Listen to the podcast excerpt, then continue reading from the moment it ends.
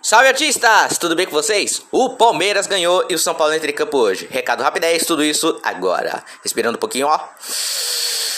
Ah. O Palmeiras, depois de vencer o Paulistão de forma alucinante, foi lá na Venezuela com um time misto pegou o Deportivo Tátira e sapecou os caras por 4 a 0 com gosto do Dudu, Rafael Veiga e duas vezes Rafael Navarro. Abemos centroavante, Verdão! O próximo jogo do Palmeiras será no Brasileirão contra o Ceará, num sábado, 9 da noite.